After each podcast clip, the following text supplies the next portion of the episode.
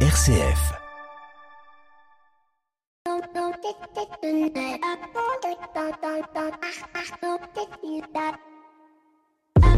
Bonjour à toutes et à tous. À l'heure où je vous parle, nous sommes entrés dans le temps du grand silence de cette courte période de 36 heures où le monde semble abandonné. Cette journée particulière où les tabernacles sont vides, où l'on ne fait plus la génuflexion, où les mariés et les morts attendent. Cette étrange journée que chaque année je vis avec ce sentiment d'un manque et où je regarde le monde continuer à vivre ignorant peut-être ce qui se joue. Durant cette journée du samedi saint, nous vivons ensemble ce temps de l'absence, nous expérimentons ce que les disciples ont vécu, à savoir ce sentiment d'abandon, de déception, peut-être d'avoir cru euh, tout simplement en la parole d'un homme dans lequel ils mettaient toutes leurs espérances. À la différence que nous, nous savons que le Christ est ressuscité, que par la mort et par la résurrection de ce Dieu fait homme, eh bien le monde est sauvé. Malheureusement, ce message d'amour, de paix est aujourd'hui bien inaudible. Il est parfois même stigmatisant de se dire euh, catholique, croyant et pratiquant.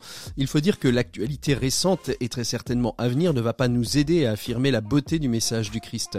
Notre Église, tout comme euh, en écologie, doit se convertir, se mettre en transition, construire une église nouvelle qui soit à la fois réformatrice tout en restant fidèle aux enseignements du Christ et du magistère, dire et faire respecter le dogme sans dogmatisme. Mais je ne peux m'empêcher en ce samedi saint d'être dans l'espérance, particulièrement quand je vois celle euh, de ces nouveaux baptisés qui ont découvert euh, la foi de l'Église, euh, qui ont découvert les textes de l'Évangile et qui souhaitent désormais s'attacher au Christ et sur lequel nous pourrions, nous les communautés chrétiennes, nous appuyer. Mais la question est, est-ce que nos communautés sont prêtes à être dérangées par la flamme de ces nouveaux chrétiens issus d'une culture athée, juive, musulmane, qui sont peut-être séparés, divorcés, homosexuels, anciens détenus et qui vivent ce que je pense se rapproche le plus de ce qu'ont dû vivre des apôtres tels Saint Paul dans les premiers temps de l'Église, une foi inconditionnelle et pleine d'espérance. Saurons-nous être fraternels? Saurons-nous les accueillir? Et d'ailleurs, je vous pose cette question en ce jour saint. C'est quoi pour vous l'espérance? C'est quoi pour vous la fraternité? Bienvenue dans l'écho des solutions. L'écho des solutions Patrick Longchamp.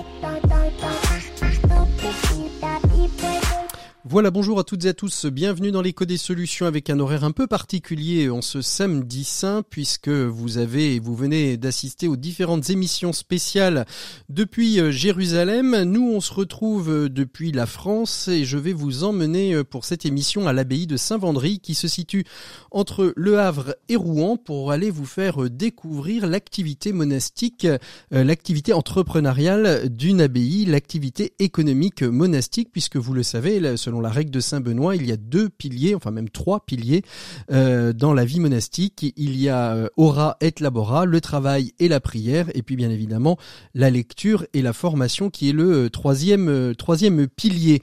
Nous allons donc découvrir avec le frère Mathieu cette brasserie de bière qui a été créée en 2016, une brasserie tout à fait originale, en tout cas en France, puisque l'abbaye de Saint-Vendry est la seule abbaye à produire en France de la bière, contrairement à nos amis belges. Et puis euh, pour ouvrir euh, cette émission, eh bien je vous propose de, partir à la rencontre de Don Didier Legal. Don Didier Legal est aussi frère à Saint-Vendry, est un spécialiste de la question de la, doctrine sociale de l'Église. Et avec lui, eh bien nous allons évoquer la règle de Saint Benoît comme pilier de management dans les entreprises. En quoi la règle de Saint Benoît peut-elle enseigner aux dirigeants d'entreprise? C'est ce qu'on va voir d'ici quelques instants. Il est notre invité écho de cette semaine. Et tout de suite après, eh bien on retrouvera le frère Mathieu euh, depuis l'abbaye de Saint-Vendry et nous allons faire ensemble la visite de cette brasserie très particulière. Don Didier Le Gall, c'est notre invité écho de cette semaine. On ouvre tout de suite avec lui. L'invité écho, Patrick Longchamp. Voilà, je vous l'annonçais à l'instant, nous sommes avec Don Didier Le Gall de l'abbaye de Saint-Vendry. Bonjour mon frère. Bonjour Patrick. Merci beaucoup d'être avec nous aujourd'hui euh, dans l'écho des solutions en ce samedi saint, euh, cette, euh, ce longue, cette longue journée, comme je dis, où les tabernacles sont ouverts et où on est dans l'attente et dans l'impatience de la résurrection. Et avec vous, Don Didier Le Gall, on va évoquer une question que je trouvais extrêmement intéressante, particulièrement dans cette émission qui est consacrée à l'économie monastique, qui est le rapport de la règle Saint de la règle de Saint Benoît, de la règle monastique et de son interrogation que l'on pourrait avoir. Comment vient-elle interroger la, gouvernance de, nos entreprises? Euh, Et ben c'est ma première question. En quoi la règle de Saint Benoît et, l'entreprise peuvent-elles avoir des points communs, euh, dont Didier Le Gall alors déjà, je, voudrais souligner que la, la règle, c'est une règle écrite au VIe siècle mm-hmm. et qui, qui continue à, à, à, animer les monastères à travers, euh, à travers le monde. Ce qui veut dire qu'elle recèle, euh, en ayant traversé le temps et d'une certaine manière l'espace, elle recèle des, des fondamentaux de, de la gouvernance, de, du management, en tous les cas, d'une de, communauté humaine. Mmh. Et, quand vous dites depuis le VIe siècle, ça veut dire que depuis le VIe siècle, cette règle n'a absolument pas bougé euh, d'un iota, elle n'a pas été euh, euh, retravaillée avec le temps, avec l'arrivée de la modernité, avec l'arrivée, je sais pas, de, de, de, la lumière, des téléphones portables, etc. Cette règle, elle reste la même depuis le VIe siècle? Volontairement, en fait, on n'a pas bougé un iota de la règle et on la lit tous les jours, donc on se l'approprie et naturellement, euh, elle est source d'interprétation en fonction du lieu où on est et du temps où on est. Euh, mais elle recèle des fondamentaux, euh, des triptyques que j'aime bien montrer, qui, donnent des orientations et qui permettent de, en un temps et en un lieu de s'adapter, mais sans changer cette règle fondamentalement. Hmm. Alors qu'est-ce qui qu'est-ce qui la caractérise qu'est-ce qui caractérise cette règle monastique et qui en fait finalement une forme de de levier d'attrait euh, pour le, le, le monde de l'entreprise aujourd'hui? Alors je pense que c'est déjà sa simplicité, c'est-à-dire que très souvent on a des textes législatifs euh, complexes et là on a une règle qui quand on la lit euh, on, on, peut tout de suite sortir des, des éléments structurants.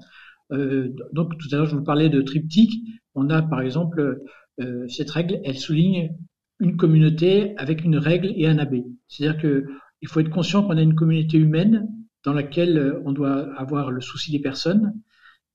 On a une règle qui va permettre de, gouverner cette communauté et on a une personne, l'abbé chez nous, qui pourrait être le président d'une société, qui doit non seulement dire la règle, mais l'enseigner par ce qu'il est, plus que par ce qu'il dit. Mmh. Donc, euh, euh, ça veut dire que ces trois éléments-là sont des éléments fondamentaux pour une, euh, une entreprise.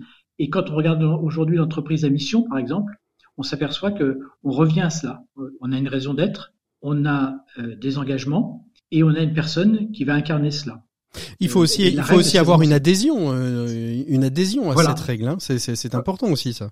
Oui, alors c'est, à un moment donné, il faut limiter le, le, la comparaison parce que bien sûr, on peut pas.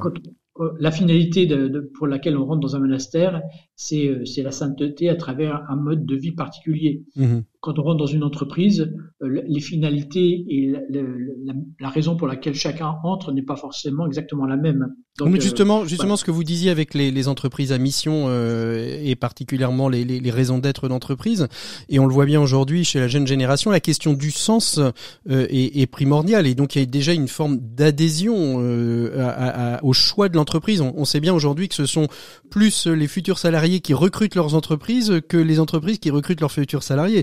Donc euh, finalement, on, retrouve une forme d'adhésion, même si euh, ce n'est pas une adhésion euh, monastique avec cette cette cette lignée, ce, désir d'expérimenter et d'aller vers la sainteté. Oui, effectivement, en fait, il y a aujourd'hui une, très grande recherche de sens, à tel point que beaucoup de jeunes sont prêts à, à, limiter même leur, leur, rémunération à partir du moment où ce pourquoi ils, entrent dans l'entreprise euh, fait sens pour eux et mmh. donc avec une vision, avec une, un service du bien commun. Euh, et, et, là, on est vraiment euh, l'entreprise à mission répond vraiment à ça et la règle, elle, est, on en est comme un écho ancien mmh. qui vient l'illustrer. Hmm.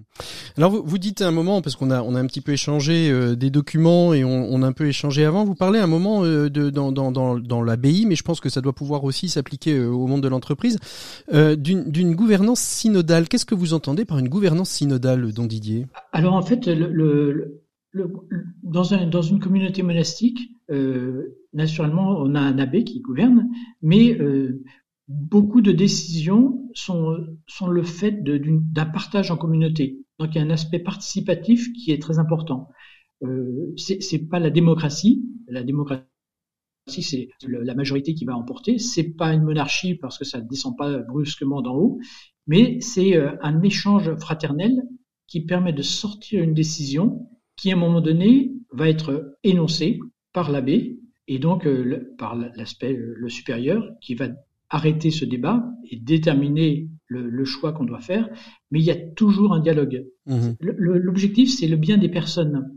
Donc, mmh. c'est le bien de la communauté, l'unité de la communauté. Mmh. Donc, euh, la nécessité de consulter, de partager, d'échanger pour aboutir à une décision qui, elle, va être reçue parce qu'elle a été, euh, chacun aura senti qu'il a été écouté, pleinement écouté, euh, pas simplement consulté pour la forme. Et c'est ça qui fait, qui fait la réussite. Mmh.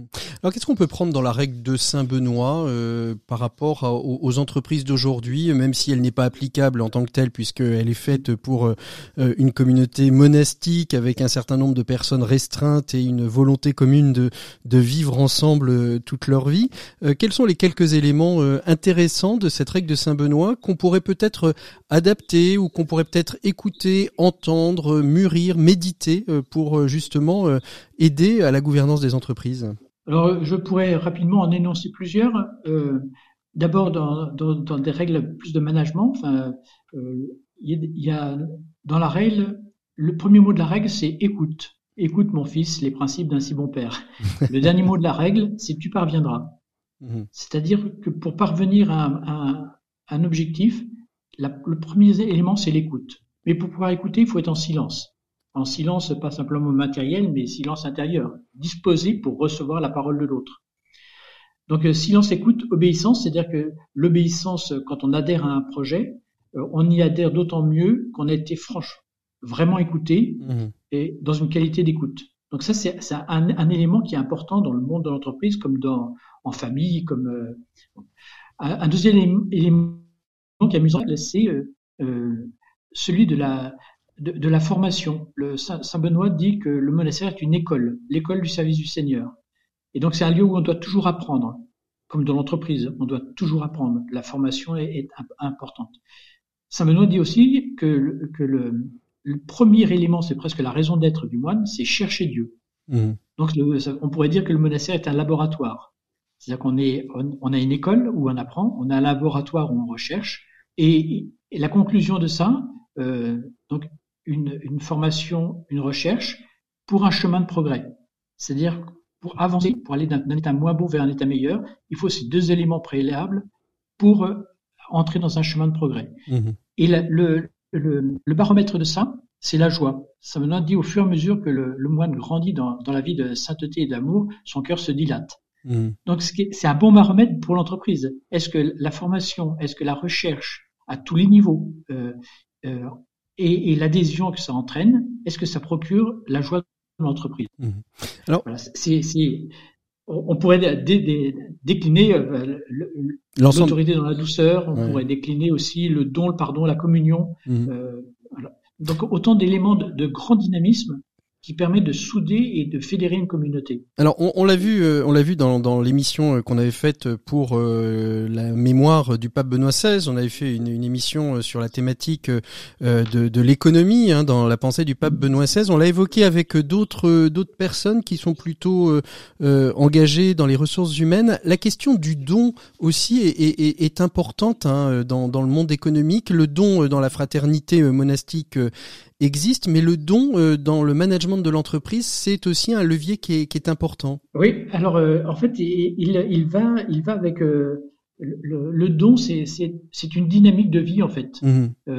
qui, qui, qui, est même présente dans la nature. C'est-à-dire que on est toujours dépendant de quelqu'un. Donc mmh. le, le, don, il est, il est, il est reçu, il est accueilli, il est transmis. On est toujours dans une phase de ce que notre société n'aime pas. Enfin, on mmh. est toujours dans une phase de, de dépendance de quelqu'un. Mmh. Dans le monde de l'entreprise, euh, on parlait, on parle peut-être encore de clients-fournisseurs au cœur même de l'entreprise. Donc ça veut bien dire qu'on est toujours dépendant de quelqu'un. Mmh. Après, on est autonome, c'est-à-dire qu'on peut très bien accepter ou refuser ce que l'on, ce que l'on nous donne. Mmh. Et puis on peut très bien refuser ou accepter de transmettre.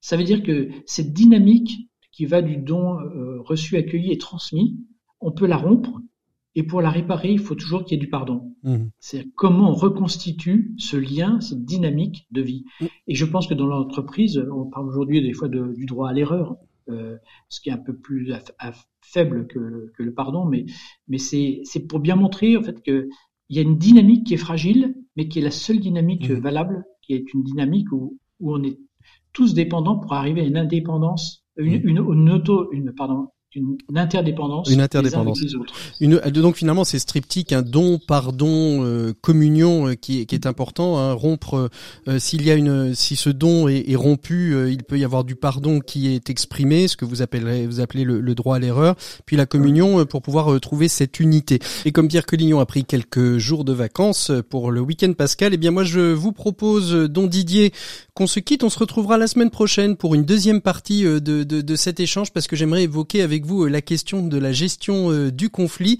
On verra euh, justement comment aujourd'hui dans l'entreprise, comment l'entreprise peut être enseignée sur la gestion du conflit par la règle monastique. Mais on fait tout de suite une pause musicale dans l'écho des solutions. Fille de Jérusalem tirée de la comédie musicale écrite par Patrice et Roger Martineau.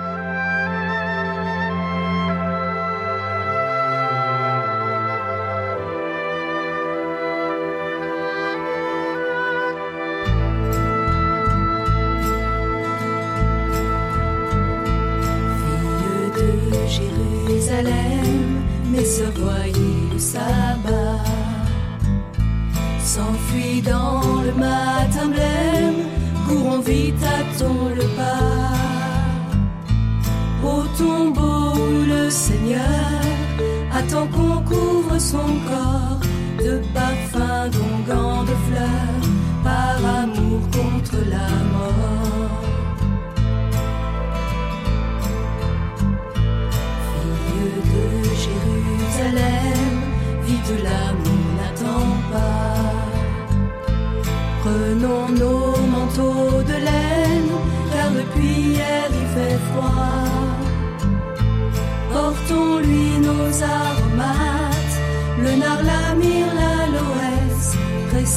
précieuse et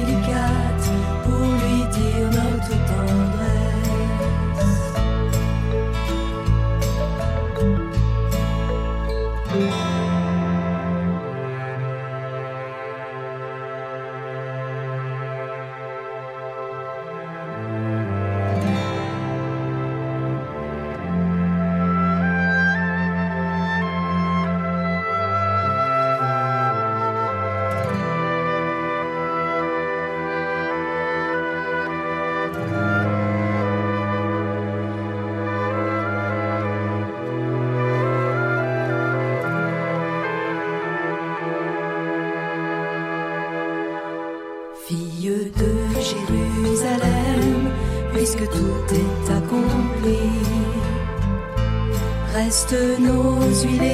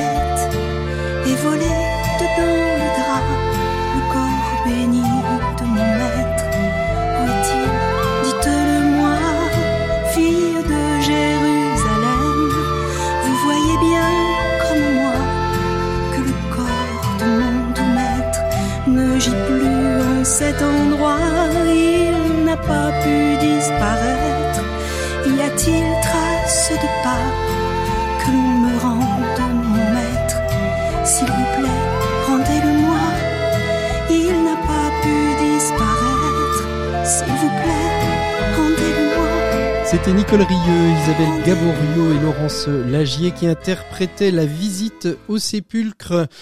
Une chanson issue de la comédie musicale écrite par Patrice et Roger Martineau, Marie-Madeleine. Nous, on continue tout de suite dans l'écho des solutions. Un écho des solutions qui est consacré à l'économie monastique. Et on retrouve tout de suite depuis la salle des hôtes de l'abbaye de Saint-Vendry le frère Mathieu qui est le gérant et producteur de bière de l'abbaye de Saint-Vendry. On le retrouve tout de suite, c'est le dossier de l'écho des solutions. L'écho des solutions. Patrick Longchamp. Il est donc temps d'ouvrir le dossier de l'écho des solutions. On est depuis euh, la salle des hôtes de l'abbaye de Saint-Vendry. Je suis avec le frère Mathieu. Bonjour frère. Bonjour. Merci beaucoup euh, d'être avec nous en ce week-end euh, pascal. On va évoquer euh, avec vous ce qui permet de faire vivre une abbaye. On le sait bien, une abbaye de, depuis la fondation des abbayes bénédictines a pour devise ora et labora, prière et travail. Alors le travail, bien évidemment, travail des champs pendant de, de longues années, travail du potager, différentes formes de travail dans les scriptoriums. Alors ça, c'est peut-être un peu plus euh, la, la, la, vision euh, euh, médiévale qu'on peut avoir du, du, travail des moines.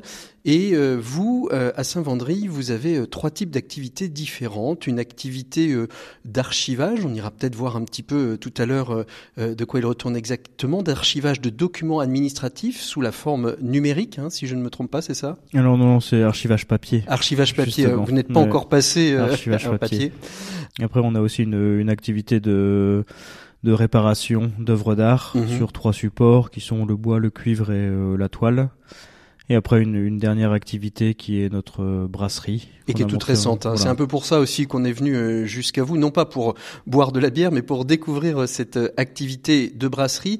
Pour en revenir sur la, la question de, de, la, de la restauration d'art, hein, puisque c'est pas vous qui êtes le responsable de, de cet atelier, euh, comment est-ce qu'une abbaye en arrive à se former, à être reconnue pour faire de la restauration d'art. Et je vais vous poser la question certainement sur chacune de ces activités qui sont euh, autant euh, en ce qui, en tant en ce qui concerne la, euh, autant en ce qui concerne la vie, euh, la vie monastique et, euh, et la bière, on peut l'entendre avec vos grands frères euh, Lef, Chimay, qui sont des grandes abbayes belges de production de bière. Autant sur la partie de la restauration d'art, sur la partie d'archivage papier, euh, ce sont des activités assez atypiques pour une, une, une abbaye. Alors assez atypique, je dirais que pour l'archivage, c'était plus une question d'opportunité et de place aussi. Enfin, vous, quand on visitera les locaux, vous, ça, vous on voit que ça, qu ça, prend beaucoup de place et la place on l'avait et l'activité n'était pas très euh, compliquée. Donc avec finalement peu de compétences requises.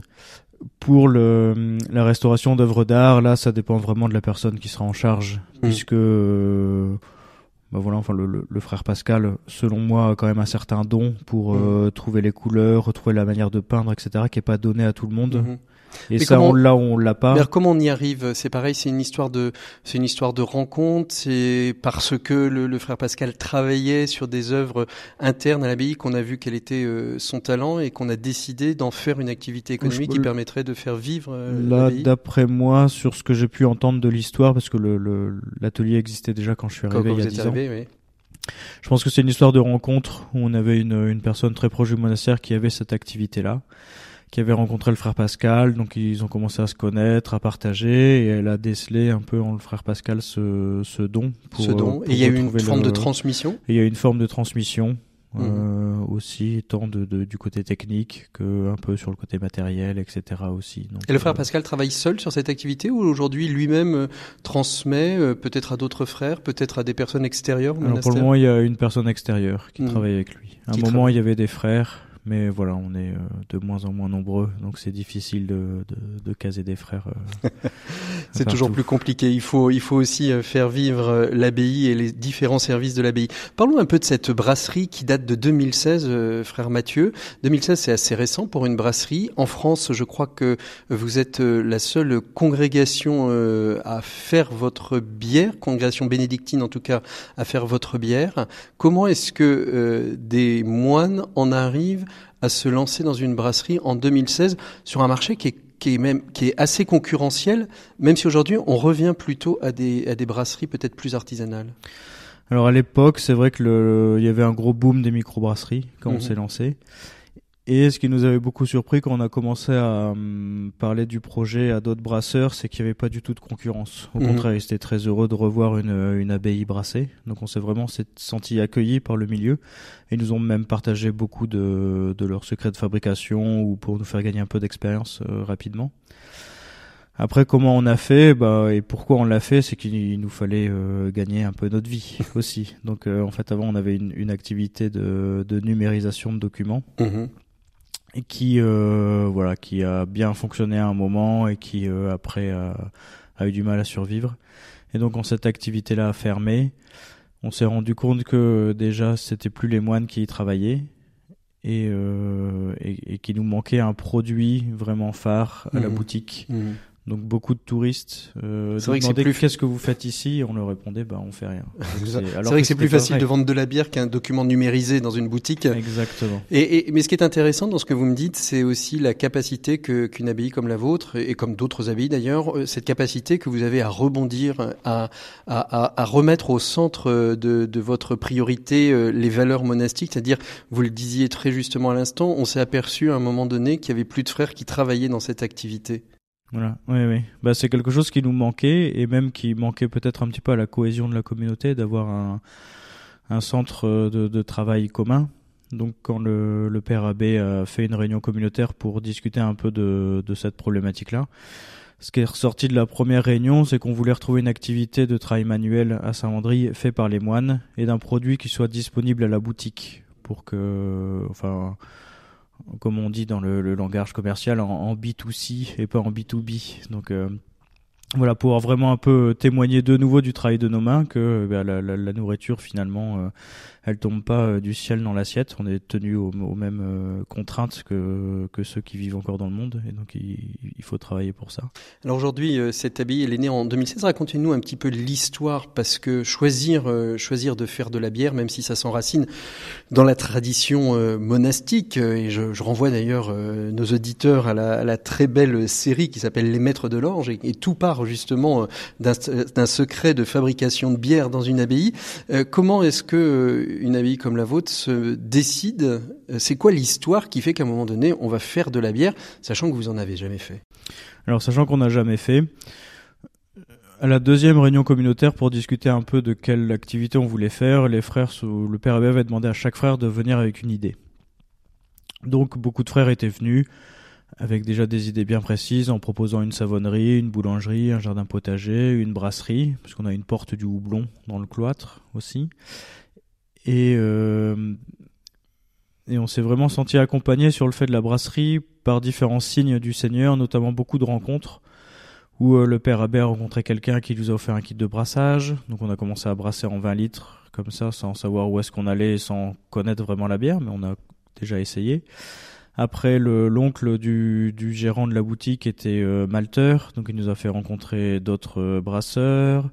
Et on a aussi senti euh, sur les essais en 20 litres qu'on faisait que, euh, on va dire que la mayonnaise prenait au réfectoire. On passait les essais au réfectoire et les frères étaient assez contents de boire cette bière, même si entre nous elle était vraiment pas terrible les premières. Les, les premières, non, c'était pas, c'était pas, c'était pas la joie. hein. C'était pas la joie. Mais au moins, les frères avaient le sourire et euh, on parlait de ça en récréation. Enfin voilà, on sentait qu'il y avait vraiment une, une cohérence communautaire autour de ça.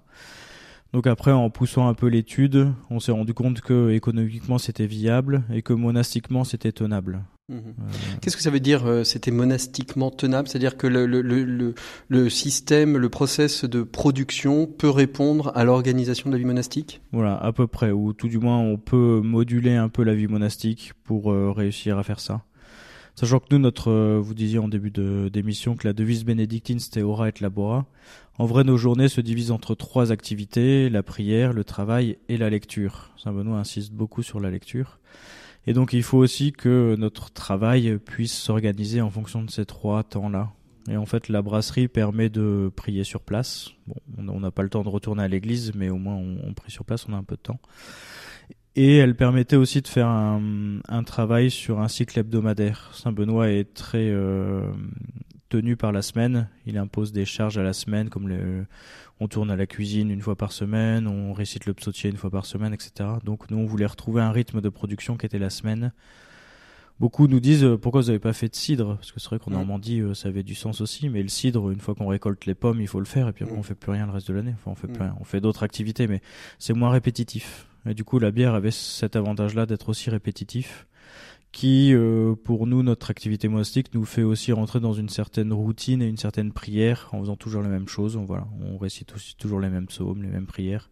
Mais ça ne veut pas dire qu'on s'en lasse, ça veut dire qu'on les approfondit de plus en plus. Alors justement, euh, vous vous êtes lancé dans la bière euh, en partant de rien. Vous, vous disiez la seule chose qu'on avait, c'était une porte du houblon euh, dans l'abbaye, mais vous n'aviez pas de houblon. Est-ce que ça veut dire qu'aujourd'hui, vous allez chercher votre houblon? Est-ce que vous envisagez peut-être de faire pousser vous-même votre houblon? Comment est-ce qu'on apprend à faire de la bière? Comment est-ce que vous êtes parti vous former à l'extérieur? Comment comment vous avez construit cette cette brasserie qu'on va aller visiter d'ici quelques instants? Alors on a déjà eu euh, beaucoup de littérature sur euh, sur la bière et puis euh, on a vite senti le, le, le besoin de se former. Donc le frère Christian à l'époque, qui était responsable de, de la brasserie, avait trouvé une formation euh, au lycée agricole de Douai avec Olivier Sénéchal, qui est maintenant décédé. Mais voilà, une, une, une formation en cinq jours, qui était très court, mais qui était très très réputé parce que Olivier Sénéchal justement, lui, il s'y connaissait très très bien. Donc lui et moi avons fait cette, euh, cette formation-là, et puis après on a eu connaissance d'autres centres de formation comme, comme l'IFBM à Nancy, où là moi j'ai fait des compléments de formation. On a envoyé le frère Olivier se former dix jours là-bas, qui était un peu plus complet. Et puis après c'était beaucoup de rencontres avec les brasseurs, donc du coup euh, pour nous être obligés un peu de sortir du monastère, aller à leur rencontre, mais aussi voir, voir un peu de matériel, euh, etc. Alors justement, comment ça se passe cette rencontre euh, avec euh, avec les autres brasseurs? Alors j'imagine que quand on voit arriver euh, un frère tout de noir vêtu dans une formation, que ce soit à Douai ou ailleurs, ça doit déjà un petit peu détonner. Euh, mais comment ça comment se passe cette relation avec justement les autres brasseurs? Quand vous arrivez sur un marché Je le disais, il y a beaucoup aujourd'hui de microbrasseries. Il y a le salon de la bière, il y a il y a des salons de la bière à, ne plus savoir qu'en faire. J'ai presque envie de dire.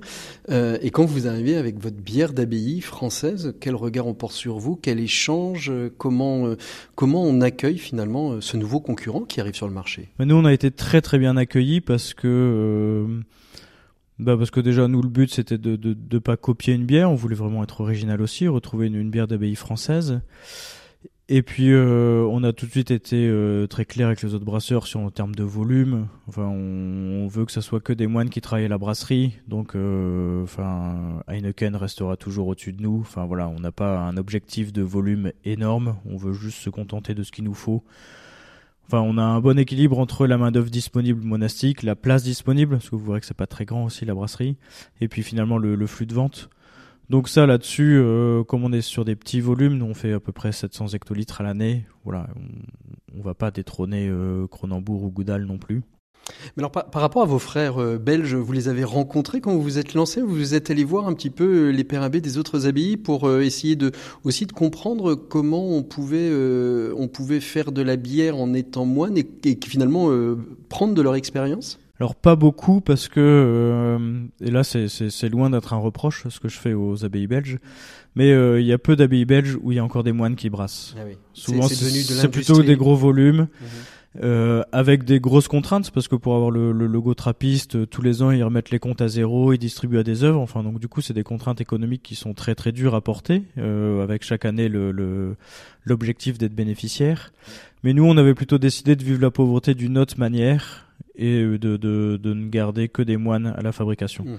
Donc je suis parti voir l'abbaye Saint-Sixte à Westvleteren, qui eux euh, ont encore cinq frères qui travaillent à la brasserie et cinq employés aussi, pour voir un peu comment ils avaient euh, intégré le travail de la brasserie dans la vie monastique. Donc euh, les changements d'horaire, parce que je crois que par exemple, eux quand ils mettent en bouteille, ils ont la messe à 6h45 et toute la communauté part travailler, mais euh, ils ont une machine qui doit faire 12 000 bouteilleurs. Là, nous, on fait à peine euh, 1000, 1200 bouteilleurs, donc euh, c'est une autre échelle aussi. On va, on va justement aller visiter euh, cette, euh, ces, ces deux endroits. hein. On va aller voir un petit, on va aller faire un petit coucou quand même aux archives, euh, à l'archivage papier, mais on va s'intéresser aussi à, à cette brasserie euh, que, que, que vous nous avez euh, présentée et puis essayer peut-être de comprendre euh, aujourd'hui euh, quel goût, quelle production, comment on travaille euh, tout ça, euh, combien vous êtes à y travailler, on l'a pas encore dit, et on va aller euh, découvrir tout ça. Je vous propose, je vous suis, euh, frère Mathieu, on va jusqu'à jusqu'à la brasserie et bien. à l'archivage en traversant euh, cette abbaye de Saint-Vendry où nous avons posé nos micros pour euh, l'écho des solutions de ce week-end pascal.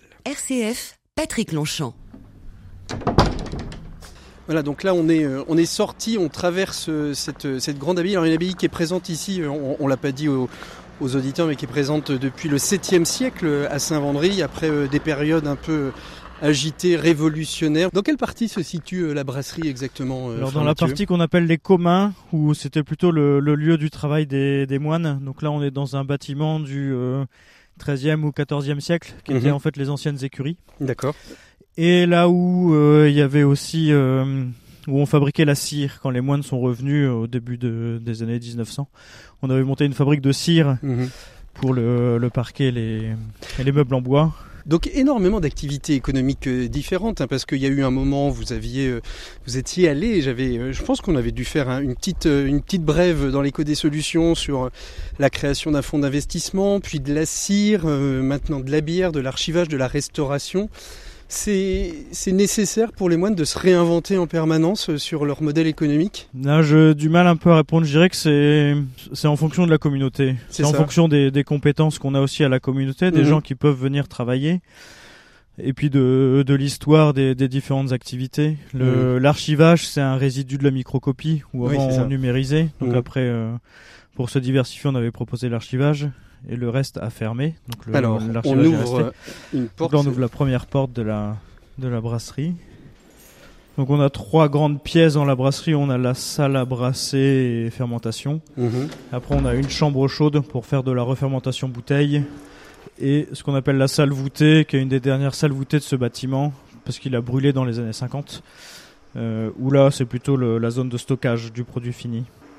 C'est combien de, c'est combien d'investissements pour lancer une, une brasserie comme celle-ci vous Alors nous, on a eu à peu près 800 000 euros d'investissement. 800 000 euros 800 d'investissement. 000 euros d'investissement, dont euh, 400 000 euros dans le matériel et 400 000 euros dans le bâtiment, Mhm. parce qu'il a fallu refaire beaucoup de travaux, casser quelques murs, refaire un sol en pente, faire une, une évacuation de bah, des, des, des, des fumées, enfin ou des, de la buée, etc. Plus la chambre chaude, plus. euh, Alors, on est où ici et qu'est-ce que qu'est-ce qu'on y fait? C'est la, la pièce essentielle finalement ici? Alors ici, c'est la, la pièce essentielle de la fabrication où on a euh, trois grandes parties. On a la salle à brasser qui fait 10 hectolitres, donc qui, Mhm. nous per- qui nous permet de brasser 1000 litres de bière.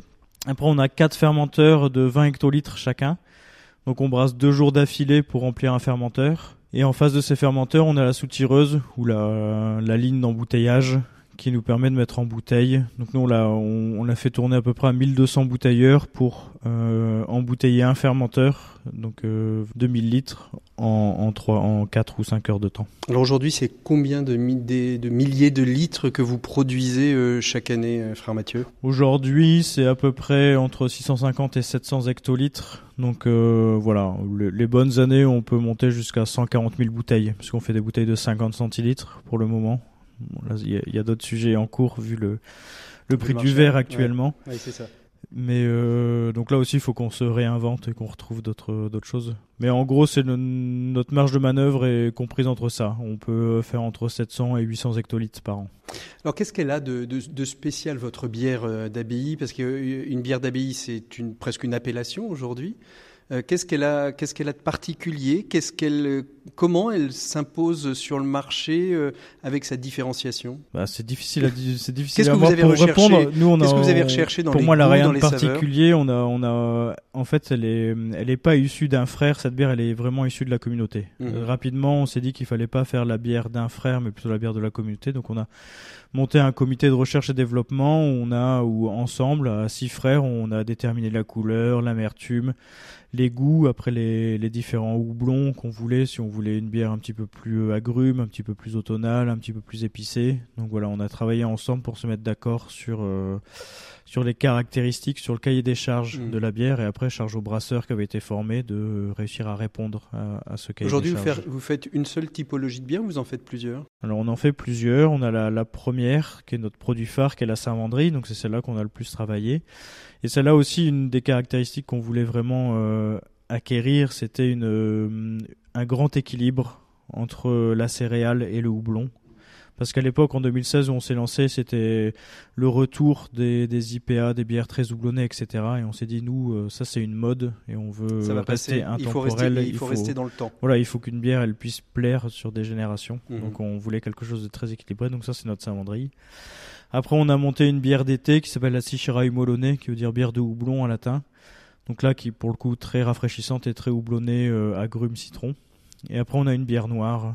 Euh, voilà. Pour En aller zone- euh, sur les, les terres euh, irlandaises sur les, les terres irlandaises, exactement. Pour Et en fait, re- on, renouer avec les- la tradition celte. euh, Oui, et puis peu. même avec notre histoire même de l'abbaye, puisque Vendry euh, est né du côté de Verdun, a beaucoup pérégriné avant de fonder ici. Et en fait, il se fait, euh, il, il a eu connaissance du monachisme colombanien mhm. et euh, ça lui a tellement plu qu'il voulait aller en Irlande pour se mettre à l'école de Saint-Colomban. Et il s'est fait arrêter euh, à Rouen. Mhm. Et on lui a demandé, et on lui a demandé, le Seigneur lui, lui a fait comprendre qu'il fallait qu'il fonde ici. pour- donc il s'est fait arrêter Pour ici. nos auditeurs, euh, Saint-Colomban est un peu le père euh, du père euh, du, du monachisme, un petit peu en, en- en Europe aujourd'hui. Et Oui. donc beaucoup, se- beaucoup de, de communautés religieuses, euh, et particulièrement euh, Saint-Benoît, se sont inspirés euh, de. se de- sont inspirés. Il y a eu beaucoup de règles mixtes entre Saint-Benoît et Saint-Colomban. Et puis Saint-Colomban, lui, a donné un, un grand élan monachiste, euh, enfin de, monachisme à travers, à, à toute l'Europe. Ouais, ouais. Alors. Qu'est-ce qu'on peut voir d'autre dans, cette, euh, dans cet atelier, euh, frère Mathieu? Décrivez-nous un petit peu. Donc, euh, quand on entre, on a ces quatre grands fûts. Donc, c'est là que sont stockés euh, l'ensemble des bières euh, qui ont fermenté. Qui Alors fait- voilà, donc là c'est les cuves vraiment de fermentation. On a différents stades. On va avoir une première fermentation à 20 degrés où là on va avoir une grosse activité Mhm, de la levure qui va manger le sucre. mhm.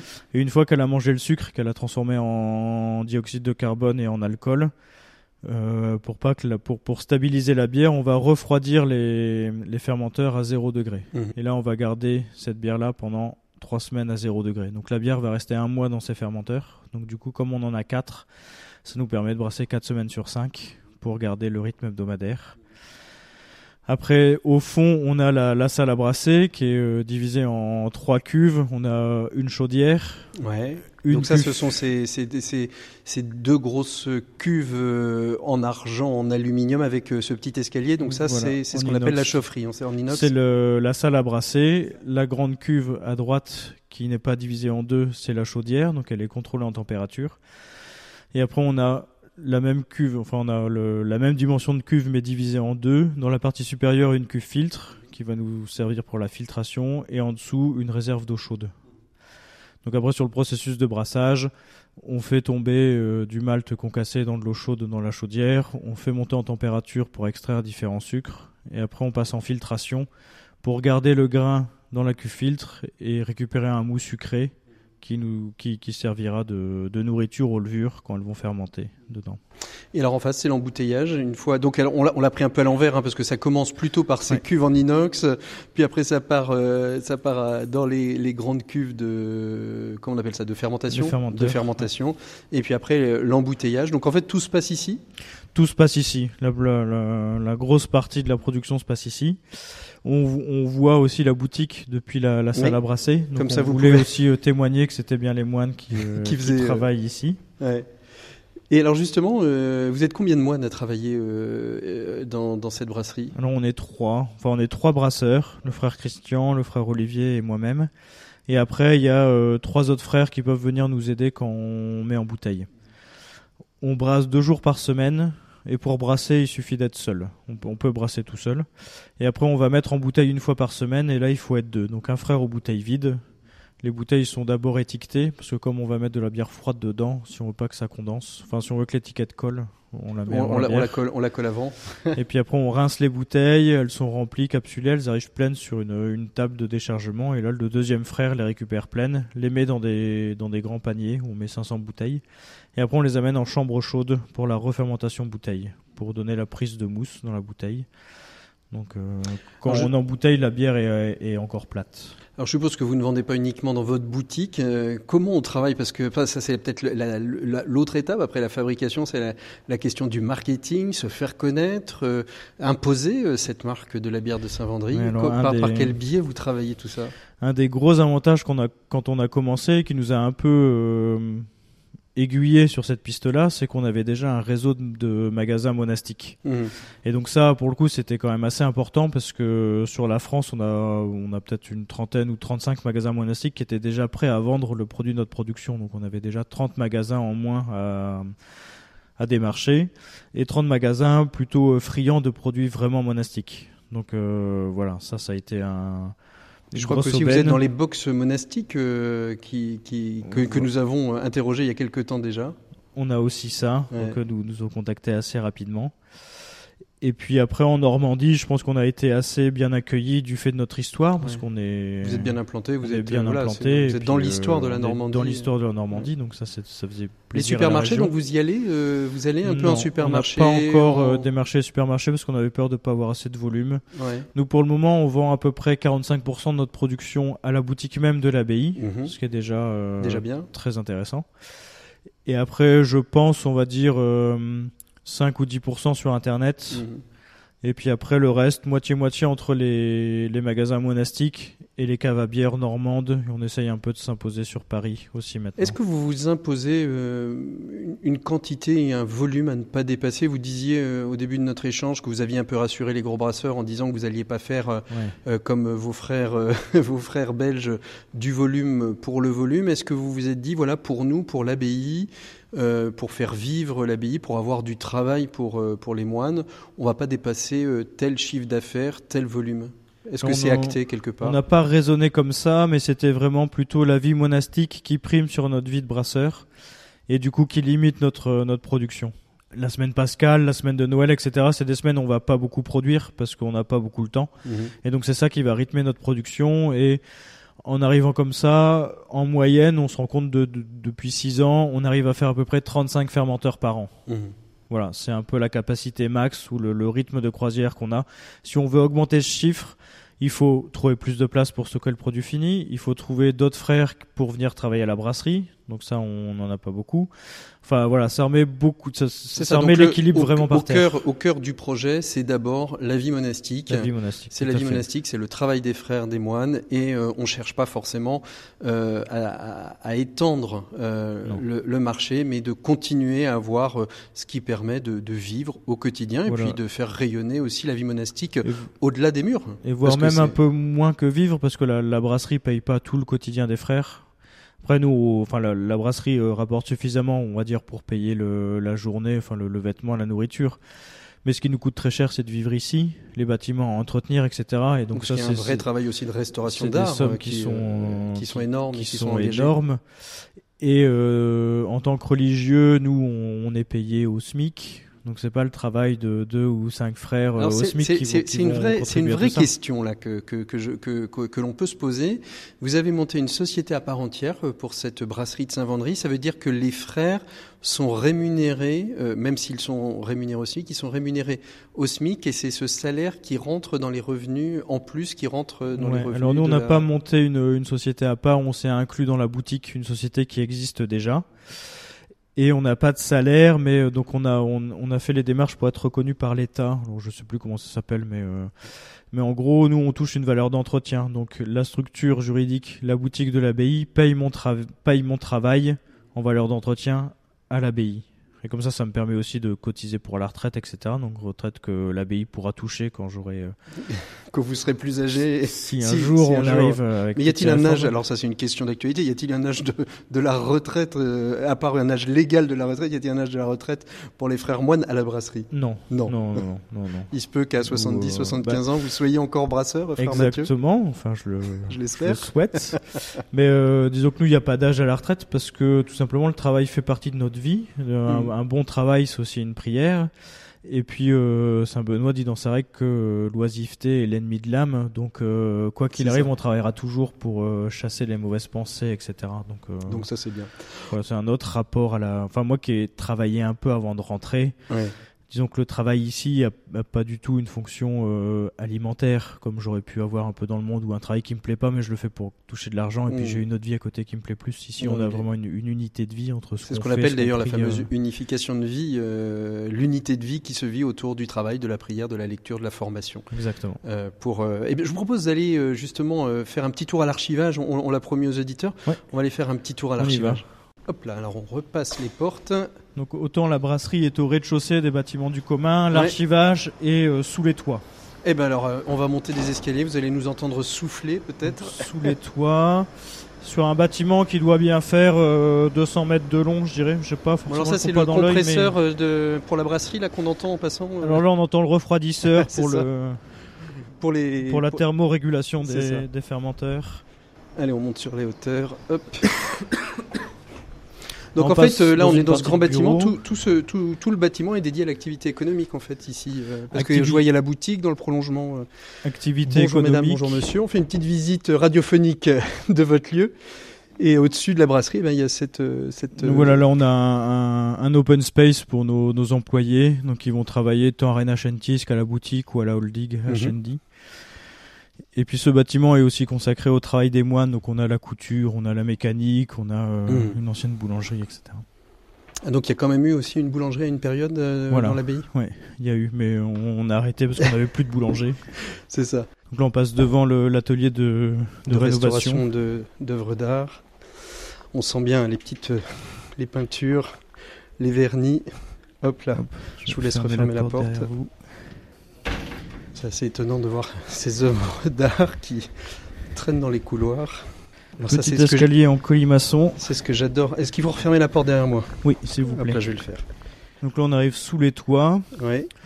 Où on a euh, différents modes de stockage pour les, les cartons, soit sur palette Mhm. ou soit euh, sur rayon. Et donc, comme je, je vous disais, on est sur toute la longueur du bâtiment. Et alors tout, euh, tout stockage, c'est quoi? Ce sont des, des, des clients du, de la région qui viennent vous voir, qui n'ont pas assez d'espace et qui, euh, à qui vous proposez en fait euh, de En stocker leurs a- documents? On a deux gros clients qui, avec des, des, bou- enfin, des, des entreprises où ils sont tenus légalement de garder longtemps des documents Oui. pour des raisons de sécurité. Donc, euh, donc voilà, comme ils n'ont pas la place chez eux, nous, ils nous livrent des boîtes, moi je les range. Mhm. Et de temps en temps, ils me demandent tiens, il nous faudrait telle boîte, donc on les sort, on leur renvoie. Donc on a Ah. une boîte qui est dans la région, et puis une boîte qui est plutôt du, du côté de la région parisienne. Alors est-ce que la next step, euh, à un moment donné, ce sera pas justement l'archivage numérique, c'est-à-dire en fait de scanner tous leurs documents pour qu'ils puissent, euh, dans des coffres forts numériques, euh, récupérer cette documentation? Ou alors ils sont tenus à l'obligation de l'avoir en papier, donc ils n'ont pas d'autre choix que de le stocker chez vous? Là, je sais pas. Je pense que eux, de temps en temps, scannent en interne, Mhm. mais euh, voilà, d'expérience personnelle. Bon, on a déjà perdu quelques disques durs, donc de temps en temps, finalement, le papier Le ou le livre, ça reste ça. quand même une valeur sûre. Ça reste, euh, ça reste une valeur sûre. Mais donc, pour vous donner un peu une, une ampleur, là, on est dans une salle où on a déjà des étagères de 12 étages. Ouais. Euh, et sur chaque étagère, je peux mettre deux rangées de boîtes. Donc là, on en a déjà euh, quelques-unes. En gros, je crois qu'on a à peu près 30 000 boîtes sur place. Et donc, c'est des boîtes qui vont de, de 10 cm à, euh, à 30 cm à C'est peu près. énorme. Et vous avez combien de, de documents en fait ici euh, au total Alors, je Vous peux les pas avez, vous dire. vous les Après, avez pas nous, c'est- comptabilisés Non, après, je sais pas combien il y a de, bâti- de, de, de, de documents dans les boîtes. Après, je vais pas dire que c'est comme un coffre-fort suisse, mais euh, je, ça. je vous êtes regarde pas, vous ce qu'il y regardez a. pas ce qu'il y a dans les Je- boîtes. Je, regarde Et pas. c'est pas fait pour ça d'ailleurs, c'est juste. Donc en fait, c'est toute la longueur, euh, toute la longueur d'un, ancien bâtiment. En fait, c'est ça, des combles que qui sont aménagés Voilà, pour. Les combles avant où on avait un peu le, le stock des produits monastiques, donc nos, nos cirages. Mhm. Donc vous voyez que là, ça, ça s'étend vraiment sur, sur toute la longueur du bâtiment. Mhm. Donc là, on est dans, une, dans la troisième salle où on a une quarantaine de, de rangées d'étagères, où à chaque fois, il y a, euh, il y a euh, quatre étagères par rangée. Et En fait, ça fait des centaines et des centaines et des centaines euh, de boîtes qui sont archivées. Vous n'êtes pas arrivé au bout encore du stockage ou vous allez chercher de la place un petit peu là? Alors, on, a maintenant un autre bâtiment à l'extérieur, enfin à l'extérieur, le- Mhm. l'ancien transformateur électrique, où on a mis aussi des archives. Moi, j'ai récupéré cette activité-là il y a euh, un petit peu plus d'un an, donc je suis en train de De voir comment la de rationaliser un peu ça. Après, c'est pas une activité qui demande euh, beaucoup de temps, mais il faut quand même de la rigueur. Et puis, il faut être disponible de temps en temps, euh, des grandes périodes pour pouvoir euh, ranger les boîtes. Parce que des fois, j'ai des arrivages où j'ai 5-6 palettes d'un coup. Donc ça, il faut pouvoir les ranger, les informatiser. Alors, est-ce qu'avec ces trois activités, il y a de quoi vivre euh, correctement et de pouvoir faire vivre l'abbaye ou vous êtes encore euh, euh, tenu à trouver d'autres sources de revenus, frère Mathieu? Alors, pour trouver d'autres sources de revenus, c'est plus compliqué parce que du coup, là, tous les frères sont déjà bien occupés. C'est très compliqué. Je pense qu'avec ces trois, ces trois activités, plus notre activité d'accueil, on arrive à peu près à l'équilibre. À peu près. Le, le père Célérier, le comptable du monastère, euh, nous fait une, un compte rendu des comptes tous les ans. Et voilà, ça arrive Il a de pas temps en temps. Trop inquiet Non. Non, pas Non. trop inquiet. Mais ça arrive de temps en temps qu'on n'arrive pas à boucler l'année et qu'il faille compter quand même sur quelques dons pour euh, arriver à l'équilibre. Parce que aussi on a des grosses dépenses sur le- l'entretien du monastère qui date du, euh, du 16e, 17e siècle. Donc, euh, donc voilà, au début l'État nous aidait à 65%, puis 50, puis 40. Donc voilà, un Et peu puis un de, peu de- de moins, moins puis en un moins. petit peu moins. Et moi quand je suis arrivé on était 35, maintenant on est 25. Donc du coup ça fait un, les un- charges un prix par personne plus élevé aussi. Alors plus élevé par rapport à la taille des bâtiments, euh, mais moins de personnes à entretenir aussi, donc ça doit peut-être les Voilà, choses euh, ouais. l'une dans l'autre doivent un petit peu plus s'équilibrer. Frère Mathieu, merci beaucoup euh, en, cette, en ce week-end pascal de nous avoir donné une vision de ce qu'est l'activité économique d'une abbaye comme celle de Saint-Vendry, euh, de cette bière. Alors évidemment, j'invite les auditeurs qui souhaitent s'en procurer, bah, ils peuvent aller sur, sur Internet, hein, sur votre boutique pour pouvoir en acheter, sur les boutiques monastiques pour pouvoir en acheter. Et puis s'ils passent euh, du côté de chez vous, de vous arrêter euh, à la, à- la boutique de l'hôtellerie, à la boutique de l'abbaye, pardon, pour pouvoir acheter et peut-être même euh, d'ailleurs séjourner à l'hôtellerie. RCF, Patrick Longchamp. Et nous, on se quitte pour mieux se retrouver la semaine prochaine. On anticipe un petit peu euh, la nuit de Pâques et je vous propose de terminer en musique avec euh, Patrice euh, et Roger Martineau. Encore une fois, un extrait de la comédie musicale Marie-Madeleine à la victime de Pâques. C'est le chant de louange chanté le dimanche dans la messe de l'aurore. Eh bien, nous allons le reprendre pour terminer cette émission et les puristes m'excuseront d'anticiper la résurrection. Allez, je vous souhaite un très très bon week-end de Pâques, de très belles fêtes euh, en famille. Nous, on se retrouve la semaine prochaine et on changera totalement de sujet. À la victime de Pâques, amis, offrons nos louanges. L'agneau sauve la brebis, le Christ innocent réconcilie les pécheurs avec son Père. La vie se sont affrontés en un duel gigantesque. Le maître de la vie était mort et le voici vivant qui règne à nouveau. Dis-nous, Marie, qu'as-tu vu en chemin? J'ai vu